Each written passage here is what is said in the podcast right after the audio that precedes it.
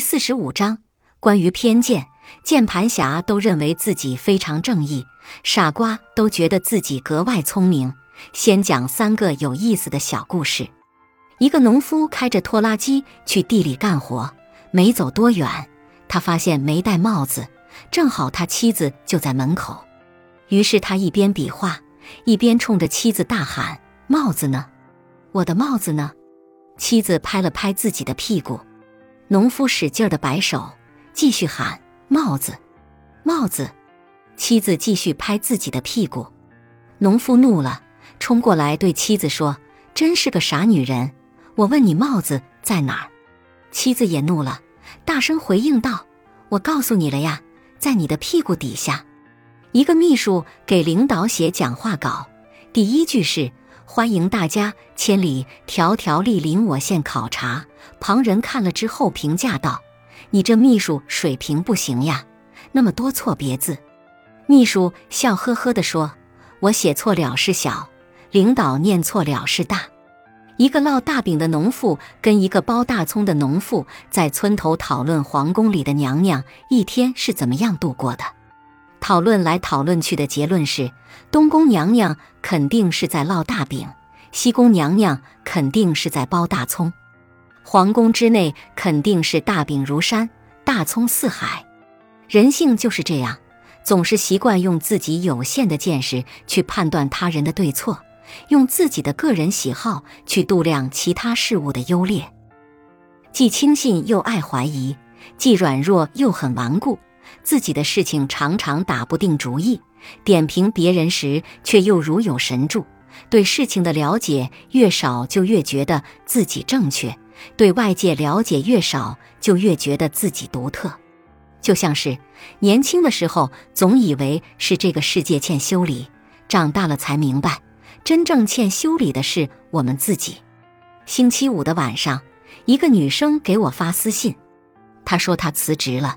这是他今年的第八次辞职，每次的理由都差不多：干得不开心，同事小肚鸡肠，领导奇葩，公司的氛围死气沉沉。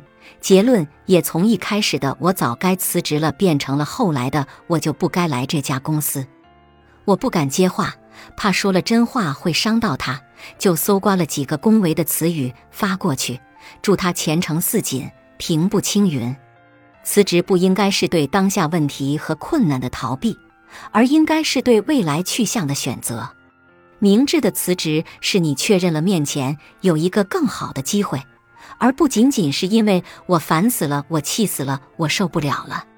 不会沟通，不懂得团队合作，以及最关键的，没有一两样拿得出手的，不会被轻易替代或者复制的本事。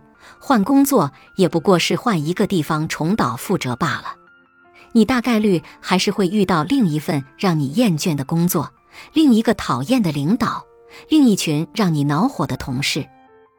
一个不会游泳的人，不停更换泳池是没有用的，因为一直呛水是你的问题，不是泳池的问题。如果你觉得领导很难搞，那就试着去充分沟通，从他的角度来理解他交代的任务。很多时候，你觉得某项任务很奇葩，常常是因为你的理解还没到位，导致你对这个任务的要求远高于领导对这个任务的要求。如果你觉得自己怀才不遇，那就试着去做出点成绩来。有目共睹远胜过振振有词。很多时候，与其抱怨没有人重视你。不如想一想，如何把眼前的烂摊子一点一点的收拾了，如何在将来的工作上变得越来越优秀。人总是有一种错觉，以为换一个环境就会好起来，但实际上，你不喜欢的人，哪家公司都有。如果你意识不到自己有问题，那么你照哪个镜子都是丑的，你换镜子也没用的，倒不如想办法让自己变好看一点儿。变温柔一点儿，变厉害一点儿，你变好了，就不用太挑剔镜子了。能把你照的美丽的镜子也会越来越多。怕就怕你习惯了用失败者思维来看待这个世界。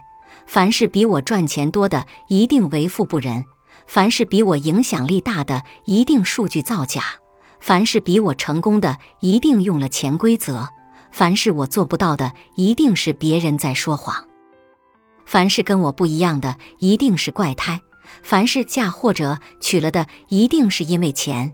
你不相信一个人可以通过不断学习来提升和改变自己，也不相信一个人可以通过真诚和努力抵达人生的新高度。于是，一旦有人做成了你从来没有做过的事情，你就忙不迭地说：“那不可能。”既然如此，就让那些无法通过努力获得成就感的人不断强调努力没什么用吧。